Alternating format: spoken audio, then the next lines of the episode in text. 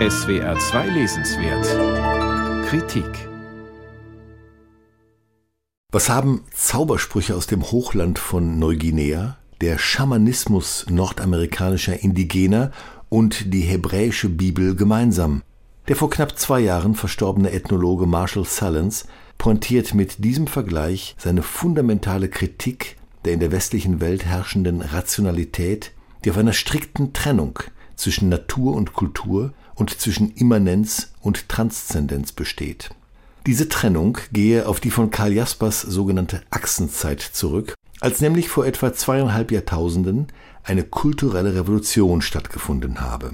Die wesentliche Veränderung, schreibt Salens, bestand in der Verschiebung des Göttlichen von einer dem menschlichen Handeln immanenten Präsenz in eine transzendentale andere Welt mit einer ganz eigenen Realität. Die Erde ist daraufhin dem Menschen allein überlassen. Und man könnte hinzufügen, was das für Folgen hatte und hat, sieht man jeden Tag und erschrickt darüber.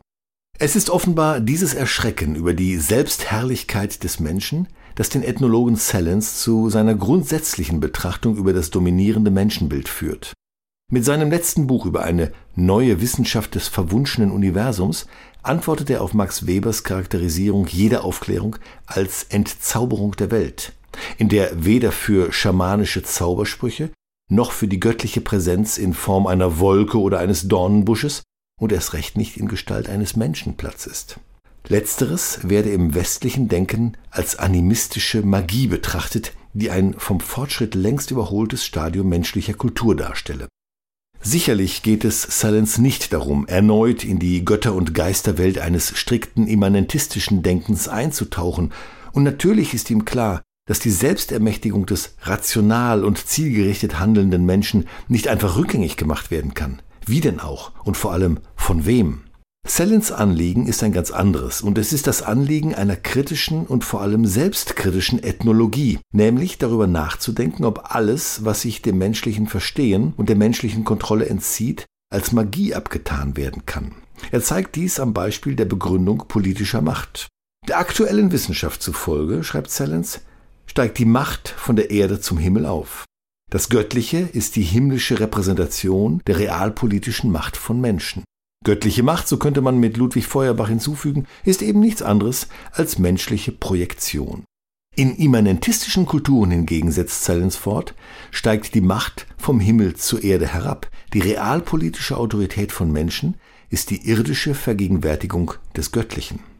Natürlich sieht Sellens die Gefahr des politischen Scharlatans, ja des Diktators, der seine konkrete Macht mit dem Mäntelchen des Göttlichen legitimiert, weshalb er hinzufügt, Politische Macht von Menschen ist im Kern immer Hybris, Aneignung von Göttlichkeit.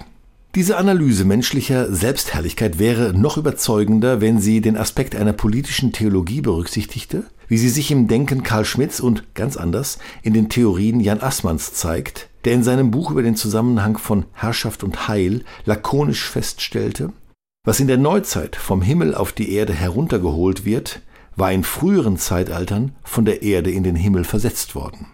Aber womöglich ging es Marshall Salins weniger um den wissenschaftlichen Dialog, als vielmehr darum, die Metaebene dieses Dialogs zu betonen, auf der der Mensch sich als Teil des Universums erkennt und nicht als dessen Herr. Die Menschen haben sich die Götter nicht ausgedacht, schreibt Marshall Salins gegen Ende seines letzten Buchs. Sie haben lediglich die außermenschlichen Kräfte, von denen ihr Leben und Sterben abhängt, objektiviert oder genauer gesagt subjektiviert. Die neue Wissenschaft des verwunschenen Universums ist letztlich Marshall Salins ethnologisches Manifest für die Demut gegenüber dem anderen, das nicht deshalb, weil es anders ist als die eigene rationale Selbstgewissheit, dieser unterlegen ist.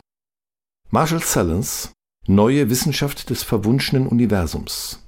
Verlag Mattes und Seitz, Berlin 2023 272 Seiten, 28 Euro